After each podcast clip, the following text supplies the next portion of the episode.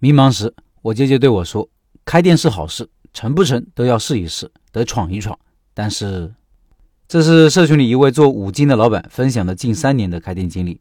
老板把开店前内心的斗争和现实的纠结写得太细致入微了。文章很长，我分两次共享出来。这是前半段，主要是讲选址的过程。老板说，想把自己的经历分享出来是需要勇气的，一是希望跟大家学习分享交流。也是为了给近三年的开店经历做个总结，所以写了这篇文章，可能有点啰嗦。这是这几年真实的个人经历，花了心思写出来的，希望你能耐心看完，让你了解每一行的不容易和心酸。二零一九年二月份，刚从过年的喜庆气氛中走过来的我，不时的惆怅起来。小孩马上就三周岁了，下半年要上学了，是在农村上还是在县里？谁来带小孩？是该开店还是打工？如果开店万一不成怎么办？有退路吗？现在不开，继续打工。我年前学的维修焊机和电动工具花的钱怎么办？会不会让人看不起？如果开了店只能解决房租和温饱，那我小孩、老婆花钱要从哪里来？这些问题已经思考了很久，早有打算，可是迟迟不敢下定决心。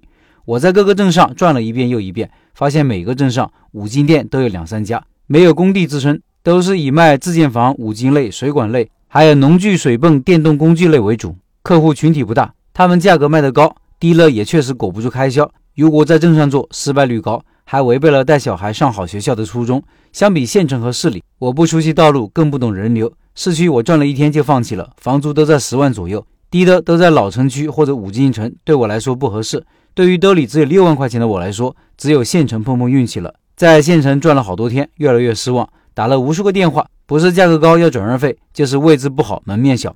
说说我相中的几个门面吧，一是在城东。边上有个在建工地，门面是一排为店面拆迁户临时搭建的铁皮房，十字路口路边，位置好，人流量大，有二三十家门面，主要有超市、小饭店和五金店，都很忙。只有一家卖农资的愿意把一个门面出租，我很满意。一来人流量大，有在建工地；二来有饭店，也有五金店，他们没有做维修的，也不是很冲突。最主要的是房租便宜，只有一千二一个月。卖农资的老板是个实在人，他说他亲戚的女婿开的，做卤菜的。干了三个月不到就不想干了，主要是他在南方学的，那边口味偏甜，不知道老人家不喜欢吃甜的。我也呵呵了。二房东来了，他说可以转给我，但是五千的转让费。房东说：“我租给你可没有要转让费呀，你凭哪点要转让费？”他说：“我这几个月不能白干呀，我接了水管，还收拾了房子，你是向着外人还是向着我？”我想想也好笑，就跟他交涉说愿意付两千给他。他说少一分也不行。我留下电话就说我考虑一下就走了。连续两个晚上蹲点和思考。让我觉得不能跟他斗气，就给他打电话说同意。让我失望的是，他告诉我店铺被做隔拉条的接手了。带着失望，我又得重新找了。城南新区的周边都是工地，店面少，房租贵。安置区的门面有一家思想远大的老板租了两间房，一间做五金，一间卖小吃。老板说之前做超市和小五金生意很好，自从拆迁后就在这里从二房东手里以五万五一间租了两间，加上装修花了近二十万。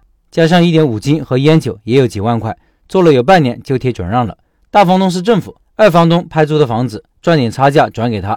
不想做，说是请了个厨师和阿姨，自己老婆端饭和收银。五金店是他在打理，卖点小五金和烟酒，甚至还有酱油。面对高房租和高人工，低销量实在是裹不住。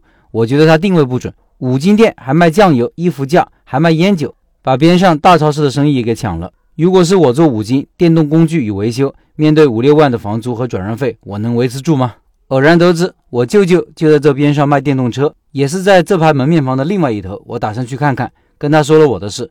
他告诉我这个位置确实不赖，工地多，人流量大。他们拍的房租都是五万多，只有他这个格局不好，也要四万八。他告诉我开店是好事，不管成不成都要试一试，也得闯一闯。我跟他说了我的计划，他说也是可以的。但是你有没有想过，万一不挣钱怎么办？现在好多店都是在死亡线上挣扎，大部分店铺还不如打工的。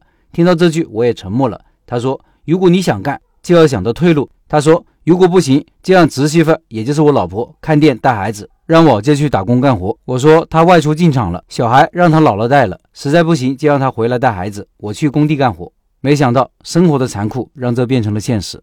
以上是这位老板分享的前半段，最后他选择什么铺子呢？店开起来后遇到什么问题呢？影响一个五金店营业额的关键因素是什么呢？敬请期待下篇文章。